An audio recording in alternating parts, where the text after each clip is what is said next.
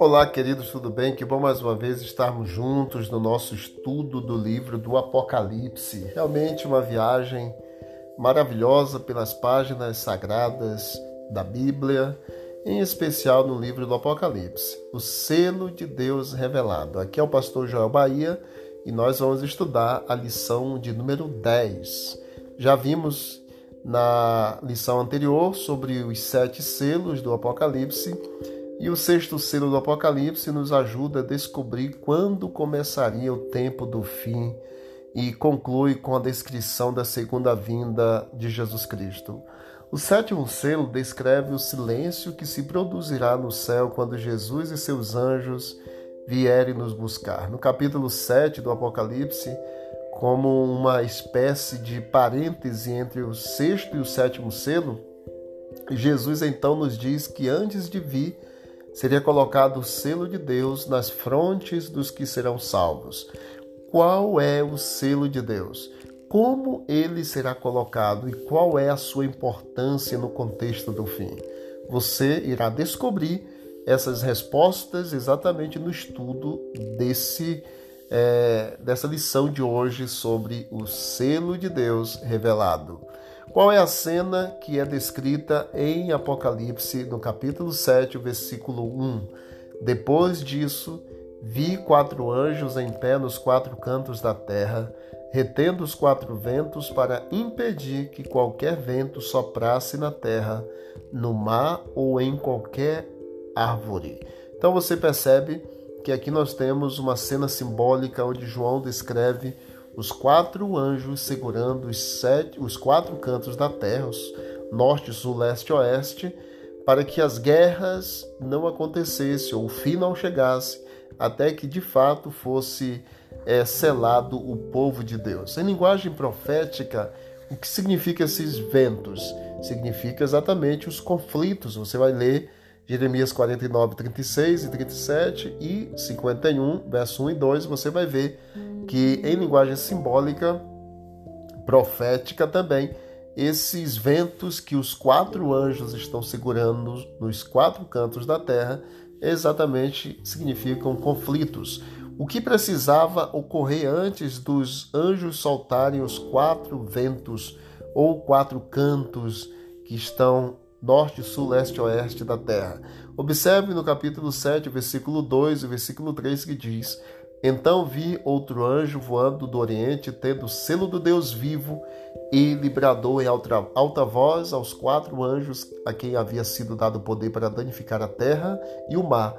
Não danifiquem nem a terra, nem o mar, nem as árvores, até que selemos as testas dos servos do nosso Deus. Selar a testa, os servos de Deus precisariam ser selados com o selo divino em visão, de Apocalipse capítulo 7, verso 1 a 3, é muito significativa essa visão.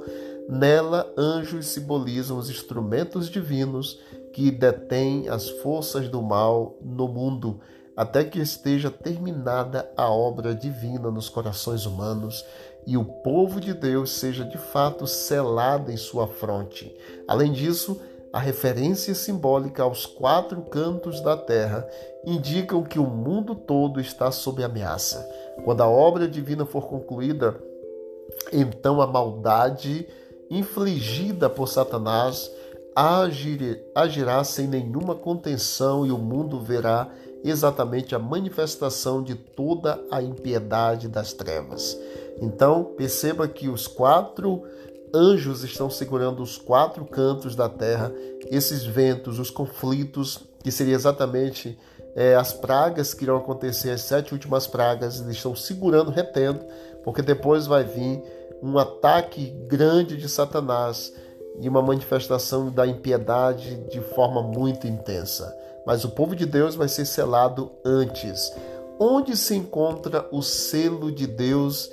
Isaías capítulo 8, o versículo é o 16 e eu quero ler com vocês que nos fala exatamente onde está o selo de Deus. Diz assim a palavra de Deus: Guarde o mandamento com cuidado e cele a lei entre os meus discípulos.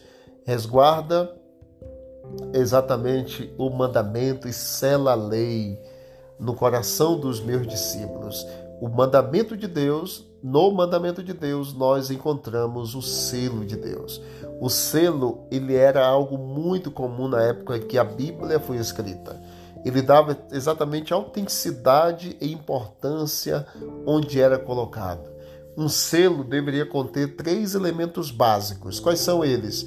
O nome do governante, era muito usado o selo no anel, e ali tinha o nome do governante, o cargo que ocupa e o território do seu domínio. A lei de Deus, em Êxodo capítulo 3, verso 17, eh, capítulo 20, verso 13 a 17, possui um mandamento, que é o quarto mandamento, que apresenta todos os elementos que devem estar presentes no selo de Deus. E que mandamento é este? Você vai ler Êxodo capítulo 20, verso 8 a 11, e aqui nos mandamentos de Deus nós temos exatamente o selo de Deus, porque do verso 8 em diante diz assim: Lembra-te do dia de sábado para o santificá-lo. Trabalharás seis dias e neles farás todos os teus trabalhos. Mas o sétimo dia é o sábado do Senhor teu Deus. Nesse dia não farás trabalho algum, nem tu, nem teus filhos ou filhas, nem teus servos ou servas, nem teus animais, nem os estrangeiros que morarem em tuas cidades, pois em seis dias fez o Senhor os céus e a terra, o mar e tudo o que neles existe, mas no sétimo dia descansou. Portanto, o Senhor abençoou o sétimo dia e o santificou. Observe, queridos, que no quarto mandamento nós temos o nome do governante, porque diz: Porque em seis dias fez o Senhor os céus e a terra. O Senhor teu Deus fala exatamente isso. No sexto dia, o Senhor terminou a obra de sua criação. E nós temos o nome do governante, que era uma das características de um selo. Quem é o nome? Qual é o nome? O Senhor teu Deus. Nós temos também o cargo. O cargo dele diz, porque em seis dias fez o Senhor. Qual é o cargo? O Criador de tudo. E o território do seu domínio os céus e a terra, o mar e tudo que neles há. Então você observa que nós temos o cargo, nós temos o nome e nós temos o território do seu domínio deste Senhor que é o dono do selo. E o selo de Deus está no quarto mandamento da lei de Deus. Como o sábado é identificado nas Escrituras Sagradas?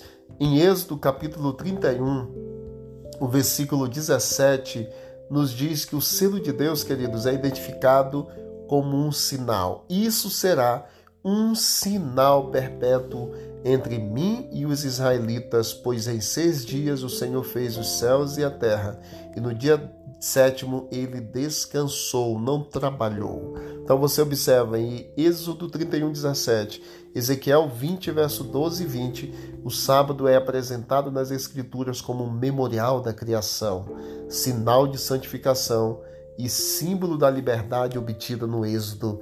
É, portanto, o sinal da criação, santificação e libertação. O selo aplicado na fronte, em Apocalipse 7, verso 2 e 3, significa a aceitação voluntária de Deus e de seus atos na história em favor do ser humano. Ao ser selado, o cristão torna-se propriedade de Deus. Isaías 56, de 1 a 7, Lucas 4, 16, 23, 52 e 56. Aqui nós vemos vários exemplos importantes sobre o sábado. A palavra de Deus nos diz que os estrangeiros que amam o Senhor, eles manifestam isso na observância do sábado. Jesus também ia às sinagogas aos sábados, de acordo com o costume. E as mulheres que se dispuseram a embalsamar o corpo de Cristo também o fizeram no descanso sabático. Assim, como Êxodo 31, 16 e 17 diz que o sábado seria sinal perpétuo entre Deus e o seu povo, Isaías 56 demonstra claramente que o sinal seria para todo crente, independentemente do sexo, da nacionalidade, da raça ou de qualquer outra característica. Jesus demonstrou sua validade fazendo do sábado um dia de culto e de benefício ao próximo. E mesmo sua mãe e outras seguidoras, diante da sua morte, não fizeram os aromas para embalsamar a Jesus no sábado, mas esperaram o domingo para ungir o corpo do Senhor. O que Daniel profetizou quanto ao ataque do inimigo em Daniel, capítulo 7, 25. Lá nos diz, queridos, que os, o chifre pequeno, ou o próprio inimigo de Deus, ele proferiria palavras contra o Altíssimo, magoaria os santos do Altíssimo e cuidaria em mudar os tempos e a lei de Deus. Em seu ministério, Cristo ele foi muito enfático ao declarar a cada um de nós que ele não veio mudar a lei nem promover mudança alguma. Portanto, qualquer mudança na lei de Deus não obedece à vontade de Deus, mas a daquele que se rebelou contra a lei e que foi expulso do céu. Desta forma, a obediência ao quarto mandamento constitui um sinal ou selo de lealdade ao próprio Deus. E qual é a mensagem que é proclamada a toda a humanidade no tempo do fim? Apocalipse 14, 7. Temei a Deus e dá-lhe glória, pois é chegada a hora do seu juízo, e adorar aquele que fez o céu, a terra, o mar e as fontes das águas. Essa, queridos, é a primeira mensagem angélica, Apocalipse 14, 7. Ela destaca a adoração ao Criador no momento muito especial da história, a hora do juízo, um tema que nós estudaremos ainda nos estudos 14 a 16, mas essa mensagem também chama a atenção para o monumento que recorda as obras criadas por Deus, o sábado do Senhor. O texto de Apocalipse 14, 7 usa explicitamente os mesmos termos encontrados no quarto mandamento. Você pode comparar Êxodo 20, verso 11, com capítulo 14, verso 7 de Apocalipse. O sábado ele tem importância determinante na controvérsia final entre os adoradores de Deus e os adoradores da besta. E qual é a característica do povo de Deus nos dias finais da história desse mundo? Apocalipse 14, 12 diz: Aqui está a paciência dos santos ou a perseverança dos santos, os que guardam os mandamentos de Deus e têm o testemunho de Jesus. O povo de Deus, no tempo do fim, será reconhecido por estas duas importantes características: a observância dos mandamentos de Deus e a fé em Jesus Cristo. E os mandamentos de Deus, queridos, refletem o caráter de Deus. Eles expõem a norma que Deus deseja que todo ser humano obedeça como resultado da salvação provida por Cristo, mas nunca como meio para obter a salvação.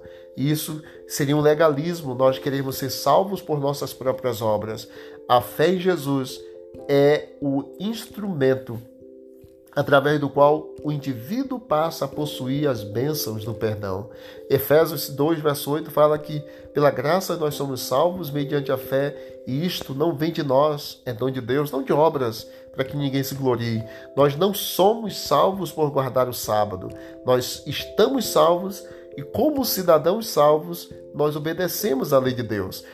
É, em João capítulo 14, verso 15, diz: Se me amais, guardareis os meus mandamentos. E os mandamentos de Deus não são penosos. E dentro dos dez mandamentos, nós temos a observância do quarto mandamento, que é um dia especial que Deus separou para você, Deus separou para mim. O sábado foi criado, queridos, como benefício para o homem e não o homem para o sábado. Quem precisa do sábado não somos, não, não é Deus, e sim nós que precisamos. Deus nos deu o privilégio de a cada pôr do sol de sexta até o pôr do sol de sábado termos uma experiência de descanso com o Senhor, de buscarmos mais a Deus, de nos regozijarmos mais na Sua presença e receber o selo de Deus a cada final de semana e confirmar no grande dia da volta de Jesus. Eu, nesta, nesta noite, quero dizer para você que entendi que o sábado é o único mandamento que reflete exatamente o conceito de selo, sinal distintivo de Deus. Eu, Pastor Joel, me comprometo a honrar a Deus através da observância do quarto mandamento da lei de Deus. Eu estou falando isto porque eu acredito assim e está na Bíblia, na palavra de Deus. E eu pergunto para você: é desejo do teu coração seguir os mandamentos e guardar o sábado, receber o selo de Deus? Se for, ore comigo nesse momento. Querido Deus, obrigado pelas orientações da tua palavra que é santa. Aceita a decisão desta pessoa que está orando comigo agora. Se é à noite, se é de dia, se é manhã ou se é tarde, não importa. A importância mesmo é a decisão. Que esta decisão se confirme a cada dia, em nome de Jesus. Amém. Deus abençoe a todos e vamos que vamos para o alto e avante.